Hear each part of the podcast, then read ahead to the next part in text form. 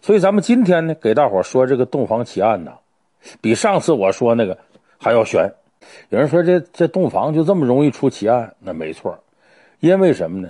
洞房花烛夜啊，既是众人瞩目的焦点，同时又它是小两口一个私密的空间。你说你室友的闹完洞房，你还能人家小两口进洞房，你能跟进去？你能跟人待一宿？这不像话。所以这个空间里边呢，由于双方又是在封建社会啊，等于俩人第一次接触，所以这时候要发生一点稀奇古怪的事儿啊，跟这个案件相关的事儿啊，你还真就容易造成一种扑朔迷离的效果。就这个案子可以说呀，一波三折，这里边啊套中有套，连环带连环。所以今天咱给大伙说说这个非常奇特的洞房案件。这个事儿呢，发生在大清嘉庆十一年的时候。哪儿的事儿呢？是江西省南康府星子县靠近鄱阳湖的地方。这地方叫谢思堂，池塘的塘。你一听就知道这块儿啊。呃，周围老百姓基本是打鱼为生的多。那么这个婚礼上的新郎呢，是当地一个很富裕的渔翁的孩子。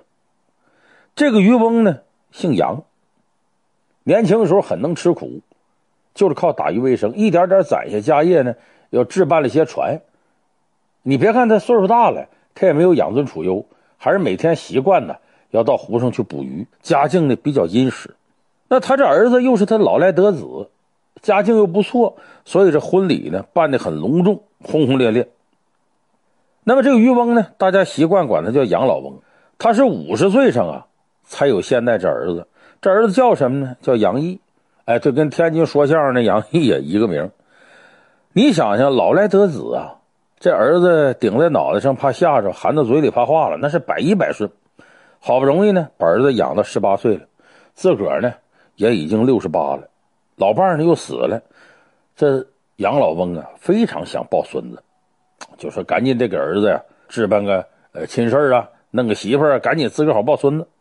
所以他打鱼的时候呢，他就特留心这事儿，就在这个鄱阳湖里边啊，呃来来回回往来的时候呢，就认识了离他家大概有二十里地的一个地方叫麻头湾，有个老头张老汉，两个人呢挺投机，能聊得来。一打听呢。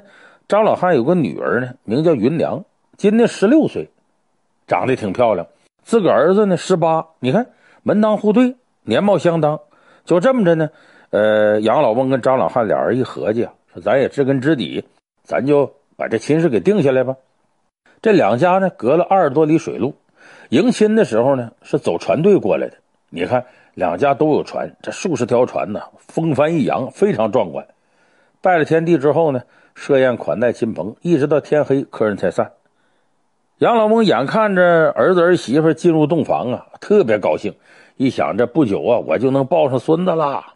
就这么的呢，杨老翁来到祖先牌位前，烧上几炷香，祈祷祖宗保佑，让我杨家香火不断。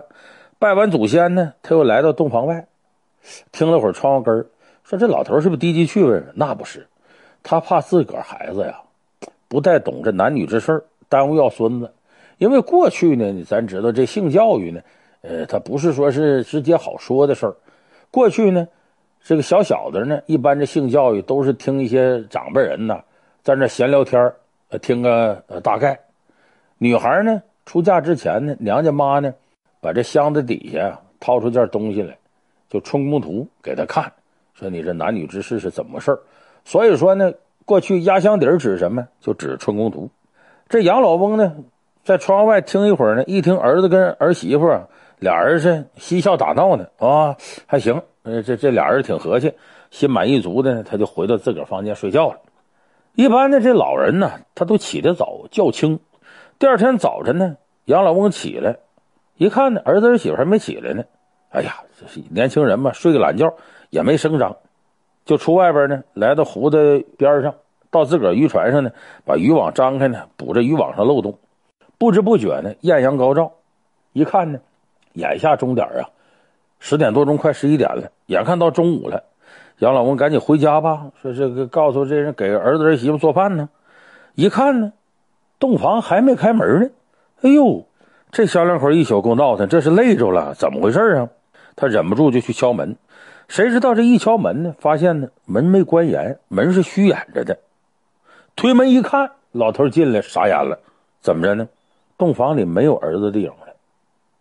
往床上一看呢，就剩儿媳妇赤身裸体在床上躺着，躺着归躺着呀，嘴边还挂着笑，脸上是笑模样，好像睡着一样。你看这多吓人呢！杨老翁心里咯噔一下子，也顾不上什么忌讳避嫌了，上去探一下儿媳妇鼻息，坏了，没气儿了，死了。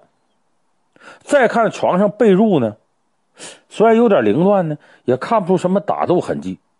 出了洞房呢，这杨老翁急急忙忙四处找儿子杨毅，结果问家里其他人，谁也没见过，吓傻了，没主意了，这可怎么办呢？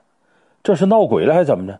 不管怎么说，这儿子找不着，先撂一边儿；儿媳妇死了，人命关天呢，你得跟人有个交代啊。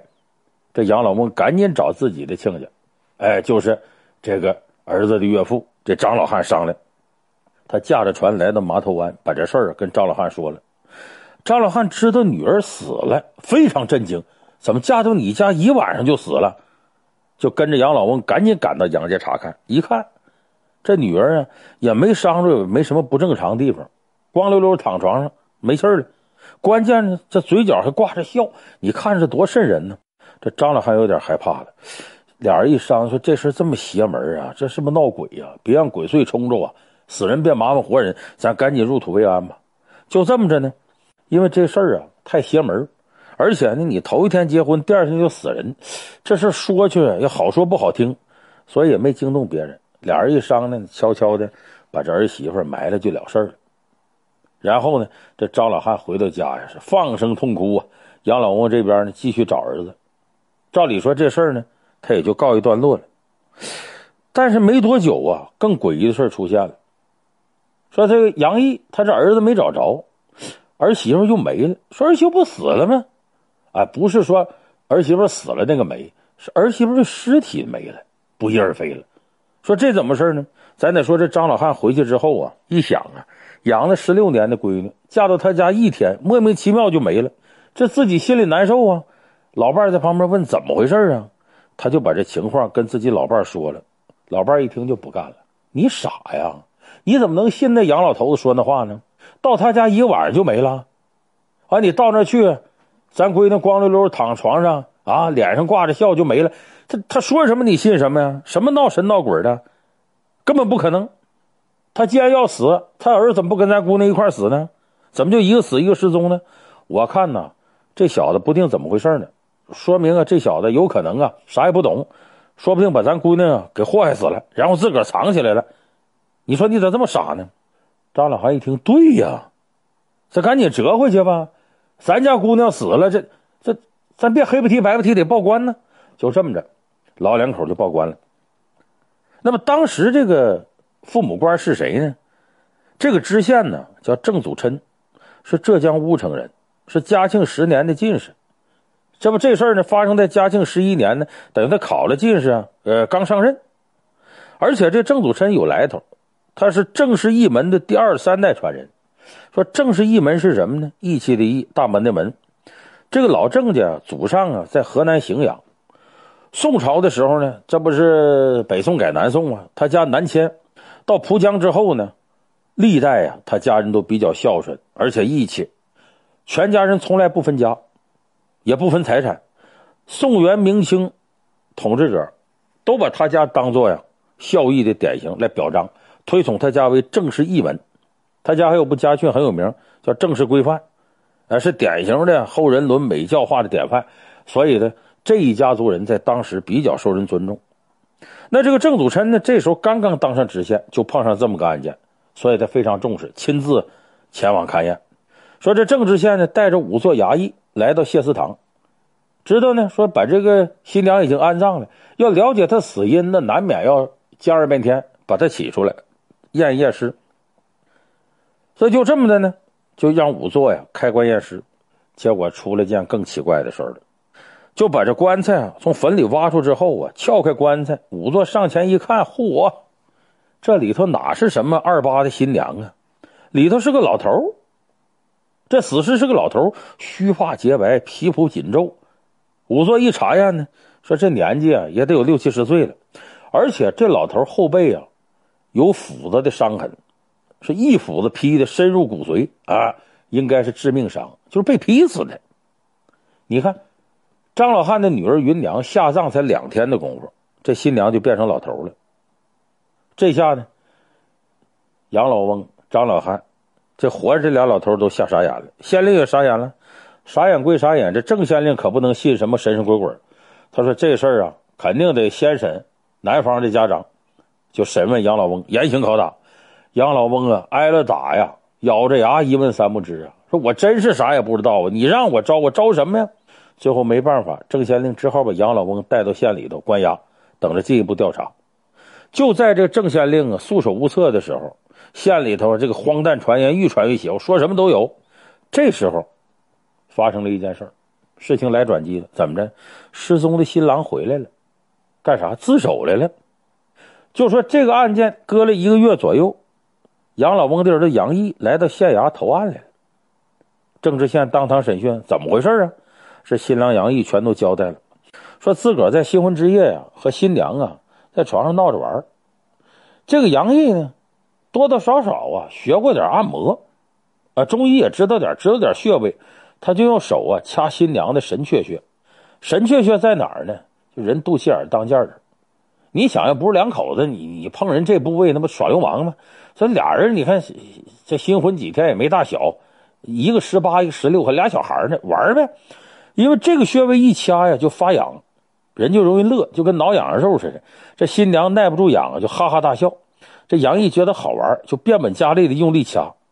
说白了，就跟俩小孩玩似的，你掐我，我掐你。你这新娘女孩啊，劲儿小吃亏，哎，就被这被这杨毅给掐的咯咯直乐。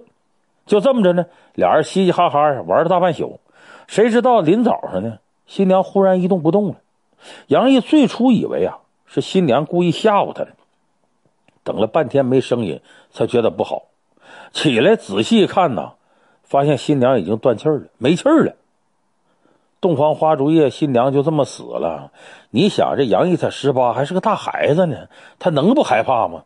吓得啥也顾不得了，简简单单收拾一下，匆匆忙忙就跑了。小孩就是嘛，遇事害怕躲事啊，躲起来了。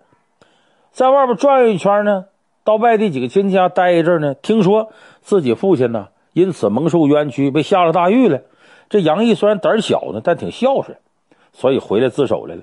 说那我跟新娘闹闹的，不知怎么的，掐他神阙穴给弄死了。一审呢，郑治县就了解情况了。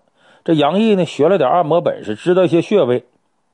这个神阙穴呀，是一掐人容易乐，但是呢，它冲击肋间神经，如果刺激过重呢，就会震动啊肠管，伤及膀胱，严重的有可能身体失灵，甚至昏死过去。这杨毅呢，学的这些是个皮毛，他只知道按，不知道出了问题怎么解决。可见这场命案是怎么造成的？就是这小两口闹闹着玩闹大了，这新郎一场乌龙导致的。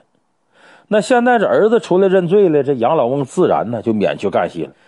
但这个事儿结了，那为什么棺材里头那新娘尸体没了？怎么变成一个被砍死老头呢？这问题还没解决呢。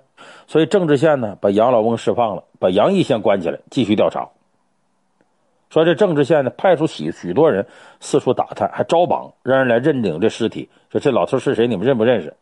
出去打探的人，什么情况都没了解到，而且尸体撂这儿也没人认。一转眼仨月过去了，按照大清的吏部处分例啊规定，州县官办理案件呢，如果拖延不结。超过三个月，那就得降三级调用；超过四个月就得革职。不过呢，遇到特殊的疑难案件呢，官员可以事先申请延期，但延期呢，也就是三个月，就加一块也就六个月。你过了六个月，还得按照这违宪来处分。郑知县虽然申请延期呢，但是他一点办法也没有能破获这案子，因此急的跟热锅蚂蚁似的，不知道该咋办。眼瞅着延的期限也快到了。郑知县觉得完了，真破不了了。他准备啊，自己向上请求主动处分，希望可以减轻一点责任。哎，就在这时候，转机又出现了。这回呢，是杨毅他爸爸杨老翁回来了，找县官说：“是不是他良心发现自首？不是，不是自首，他来报喜来了。说我儿媳妇没死，找到了，大活人呢。哎，新娘子不死了吗？怎么又死而复生呢？这怎么回事呢？这是天降的喜讯呢。郑知县听了之后啊，神情为之一振，马上传让要杨老翁赶紧来，怎么回事？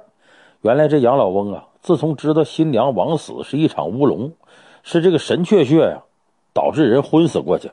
哎，他又问了问几个大夫，大夫也说呀，这确实有因为这死的，但多数是昏死过去的，就一时背过气去了。这杨老翁就觉得呀，为什么棺材里不是这新娘？这肯定有事儿。他就觉得呀，自己儿媳妇没死，又一时假死昏过去了，所以他在棺材里。难道 那老头怎么来的？还砍死了？他也想不明白。但是他冥冥当中他就觉得呀，自己儿媳妇没死，所以他打鱼的时候就往远走走，不管去哪儿都上岸瞅一圈。你说一个老头专盯着大姑娘小媳妇看，不知道挨了多少骂。多亏他快七十了，年纪太大了，要不然就得挨打。结果呢，前两天他到鄱阳湖打鱼，乘船呢来到周溪这个地方，他就上岸找人，没想到正看见呢一个小媳妇儿在这个溪流边洗衣服，从背影看怎么看都是自己儿媳妇云良。杨老翁也怕挨骂，也不敢走近跟前细看，就灵机一动，突然喊了一声说：“云良，是你吗？”那少妇听了之后，真回头了，一看，嚯，真是他儿媳妇云良。你说他儿媳妇不死了，怎么又起死回生了？还在周西这地方呢，而且还小媳妇装扮给人洗衣服呢。杨老翁没找到的时候，一心想找，等找到了，他又害怕了，就问他：“你是人是鬼呀？你是不是芸娘？你怎么到这儿了？”这芸娘一看自个老公公啊，哎呦，神情凄惨呐，哎呦，哭的，公公你不要多心。儿媳妇，我确实是芸娘，我是人不是鬼。大庭广众之下呀，不是说话地方。这么的，咱俩到船上说。就这么扔了衣服，拉着杨老翁往湖边走。正往船上走的时候呢，突然间有个背着木匠工具箱的年轻人急急忙忙跑过来，一句话不说，上前拉着云娘就往回拽。云娘这时候有自个儿老公在场，胆儿也大了，一边挣脱一边骂他，说：“寇三狗，你这个奸恶小人，还不快放手！今天我公公在这，你还敢犯事吗？”杨老翁一听，哦，这个叫寇三狗的坏蛋把自个儿媳妇给弄走了，就上前去争去。一个老头加一个弱女子，俩人加一块也不是这年轻力壮大小伙的个儿。好在这时候啊，湖边停着很多渔船，都是平常呢跟着杨老翁一块打鱼的。一看呢，这边杨老翁跟人拉拉扯扯起来，赶紧过来帮忙。就这么的呢，这众人团团围困情况下呀，这小伙子放开手，放开手呢。这小伙不甘心，跟大伙说：“你们你们管什么闲事啊？这我自个儿媳妇啊！这老头啊，要把我媳妇拐上船，这还了得？你们不帮我，还帮他，你们这不丧尽天良吗？”就这么的呢，云娘和杨老翁一伙，这个壮小伙叫寇三狗，自个儿一伙，两边就开始骂上了，公说公有理，婆说婆有理，乱七八糟的。这些渔民呢，听着都脑袋疼。哎呀，说这干脆吧，我们也判断不了谁对，说咱见官去吧。让官老爷给断吧！哎，一说见官，这寇三狗不干。渔民一看，嚯，这就对了，见官你不干，这说明啥呀？肯定有鬼呀！要真是你自个儿媳妇，怎么不敢见官申诉呢？这里头肯定有事儿啊！于是这帮渔民呢，本来就是跟杨老翁认识，三下五除二就把这寇三狗绑起来了，就跟杨老翁、云良一起送到官府见官去了。这么的呢，这杨老翁还交代说，把我们呢送到政治县那儿呢，他管这个事儿。咱给他报喜去，就这么的呢。大伙儿把他们送到这个政治县这儿，就这么的。这郑知县见到杨老翁，一五一十他问清楚。那这郑知县听完陈述之后啊，就转过来让这云良交代事情原委。这云良啊，就把经过说了一遍，说我是怎么死的，怎么又活过来。说新婚之夜呢，他本来跟这个新郎杨毅呀，俩人闹得正欢呢，他自己也不知道什么原因就昏过去了。等醒了之后呢。发现自个儿在棺材里，哎呦，把他吓得又抓又挠，大喊救命。结果不一会儿呢，他突然听到头顶上啊有铁锹挖土那声音，好像有人来救他来了。结果等棺材打开之后，他才发现呢，挖坟的是两个男的，一个六十多岁，一个不到二十岁。这俩人呢是叔侄俩，叔叔叫寇忠，侄子叫寇三狗。当时天还没亮呢，这云良从坟墓里被人救出来，那千恩万谢啊。就求叔侄俩，你你们行行好，把我送回家去。但是他这时候他就妄想一件事了：大半夜的来坟场逛着挖坟来，这能是啥正经人呢？其实这爷俩是盗墓的。这爷俩可不是他听着他喊救命才来救人的，因为棺材和土都老厚了，一个昏迷一天一宿的女人喊救命，那点微弱动静是传不出去的。这叔侄俩呢，什么来历呢？寇忠跟寇三狗这爷俩没媳妇，俩光棍，平时呢偷鸡摸狗也不干正经事，有时候就上坟地转悠，看哪有新坟就起开偷点陪葬品，连死人衣服都能扒下倒手卖了。说这是弯绝户坟踹寡妇门的主。结果一看着芸娘，嘿，这女的挺漂亮，他侄子寇三狗就激动了。说：“你看，这不老天爷给赏的吗？你说咱们天天花了钱盗墓，为了啥呀？不就为买个女人过日子吗？”这时候，这云娘也看出这爷俩不是好人，吓得哆哆嗦嗦就给俩人跪下了，一把鼻涕一把泪求情，说：“可怜可怜我吧！我这结婚当天就被埋地里了，我多苦命啊！你们饶了我吧！”你这大黑天的，一个女的在坟地就这么哭，你怎么看都挺瘆得慌。这时候呢，就把他这叔叔寇忠这老头哭的心里没底了。说咱爷俩别惹事儿了，咱不然给他送回去吧。咱们偷点死人东西还行，你偷个活人回去，这这太没底儿了，我这害怕。这寇三狗胆大，一听不干了，说叔啊，你傻呀？这不天赐良缘吗？你不要我要。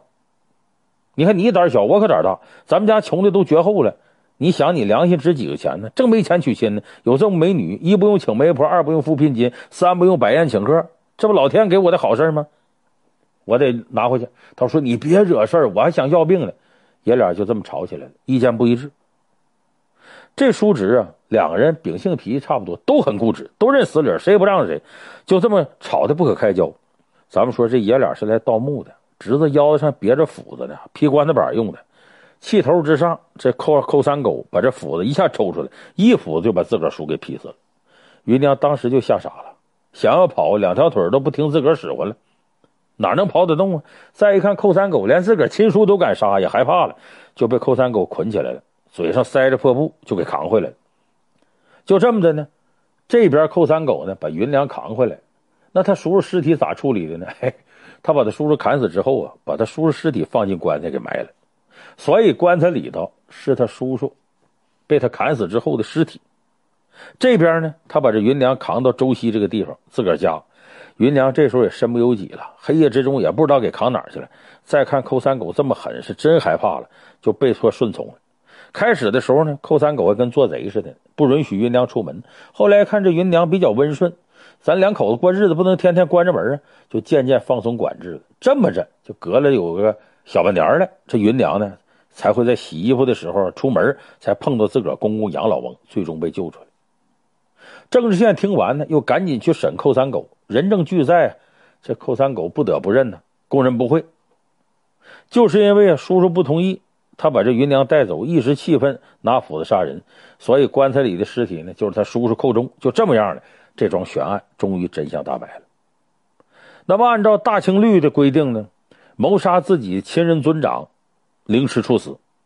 寇三狗呢还有别的罪名，你比方说拐卖妇女什么的，但是呢二罪并罚，从重论处，凌迟处死。这最重的刑罚，这郑知县呢判寇三狗就千刀万剐，凌迟处死，申报各级上司核准，扣三狗给定罪了。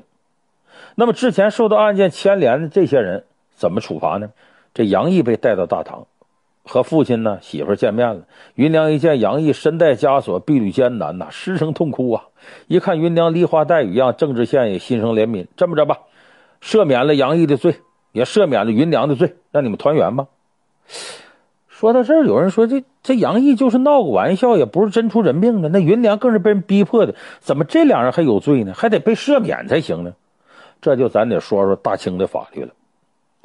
按照这大清律规定啊，这杨毅在新娘死了以后吓跑了，胆小他跑了，舍弃不管，大清律叫不应为，搁现在说叫不作为。按照大清律呢，至少得打四十板。再有云娘这事儿呢，大清律又有规定，就你即使是被歹人强迫的，这女的也不能顺从。你要顺从了，就得杖责九十。你想这女的能有多大劲儿啊？被强迫你还打不过人家，不得不从，那怎么办呢？其实这个大清律规定就是逼着女的呀自杀来保清白。遇到这事儿你就自杀，或者你被侮辱之后你自杀，左右都是死。所以这是封建社会对女子的一大迫害。所以郑知县呢也可怜他们这家这遭遇啊惨点，所以呢把杨毅的那不应为那罪免了，也把这个芸娘啊，呃呃所谓的这个呃顺从之罪也给免了。就这么的，他们有罪按大清律，但都免了。不管怎么说呢，案子告破了，俩人也赦免了，这还是一个相当不错的结局。那这个案子在当时呢被称为奇案。本来夫妻呢因为闹着玩酿成人命。杨老蒙很鲁莽的把儿媳妇埋了，验尸有女变男尸，杨老蒙就一百张嘴也解释不清，所以即便是把他定为死罪，也不会有多少人对郑知县的裁决产生疑义。而这郑知县呢，坚持这里有疑点，他迟迟就不结案，得往下调查。你看这杨毅救父虽然说明原委，但仍然说不清尸体的事儿，两人还逃不开规则。如果这时候郑知县马上就结案了，把杨毅也给判了，大家也说不出来啥。所以从这点来说呢，郑知县了不起，他知道审慎办案，在马上延期要被追责的情况下，还能保证一颗呀清正爱民心，不冤枉一个好人，宁可我自个儿呀承担责任，也不肯为了保自己乌纱帽，随便拿一个人去糊弄，草菅人命去草率结案。从这点看呢，这郑知县了不起。